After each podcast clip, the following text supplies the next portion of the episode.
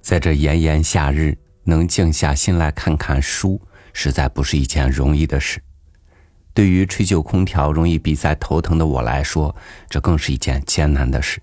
但还好，我们还可以用耳朵听，一边听一边思考。我觉得这是和世界交流最高效的一种方式。今天呢，和您分享王小波的文章《卡尔维诺与未来的一千年》。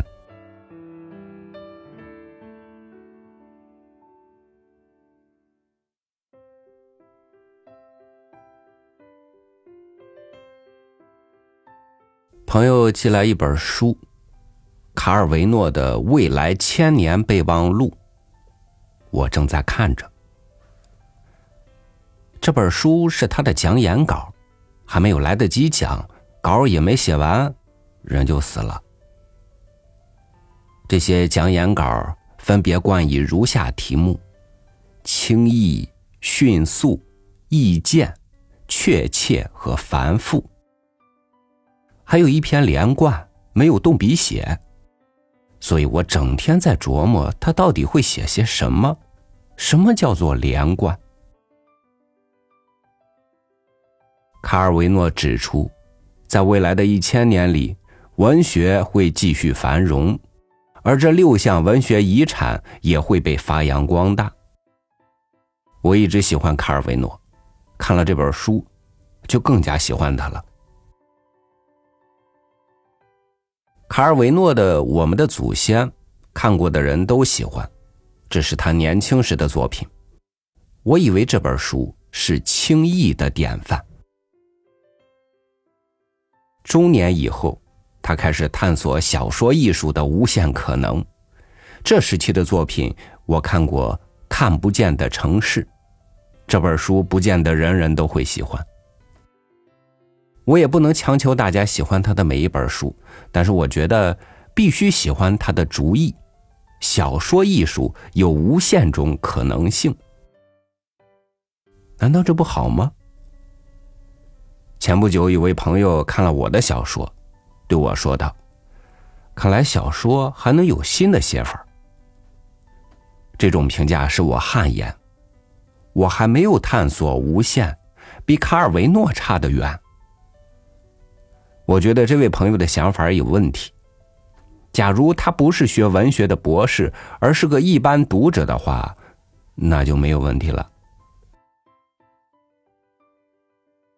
编辑先生要我给名人茶座写个小稿，我竟扯到了卡尔维诺和文学遗产，这可不是茶座里的谈资。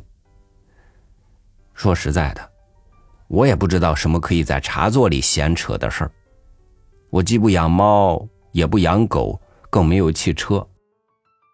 别人弄猫弄狗的时候，我或者在捣鼓电脑，或者想点文学上的事儿。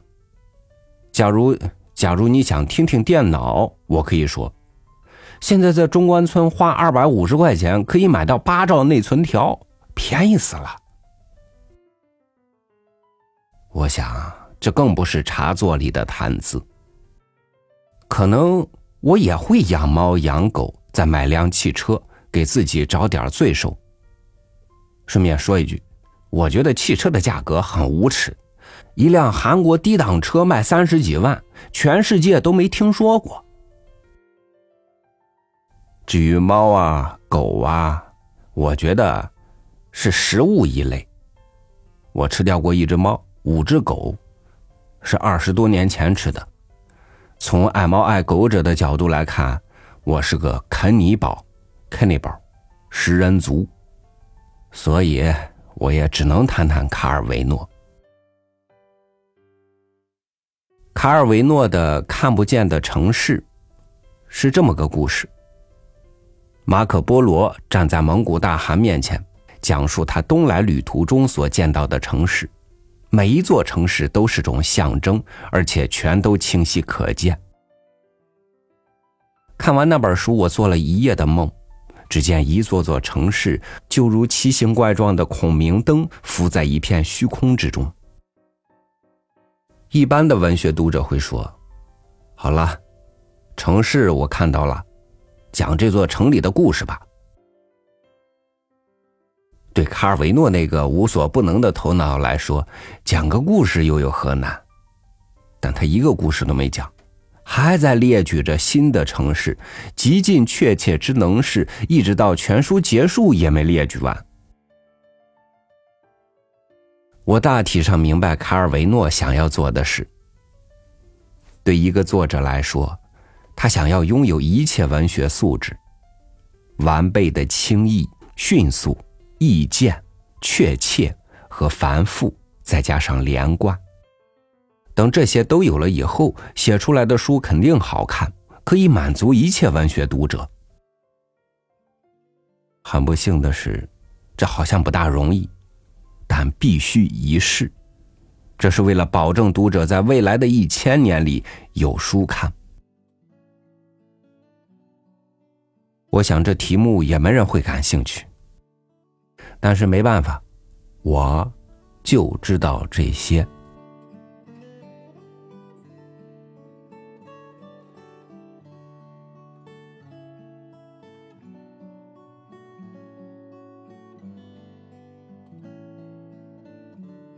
去关心你内心真正关心的事儿，并且内心保持坦然与平静，这是一种莫大的幸福。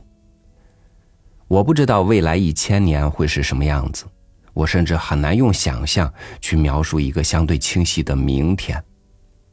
但是我想，这就是生活的常态，未来也是未知，而当下的任何境遇，可能都是开启明天的钥匙。感谢您收听我的分享，我是朝雨，祝您晚安，明天见。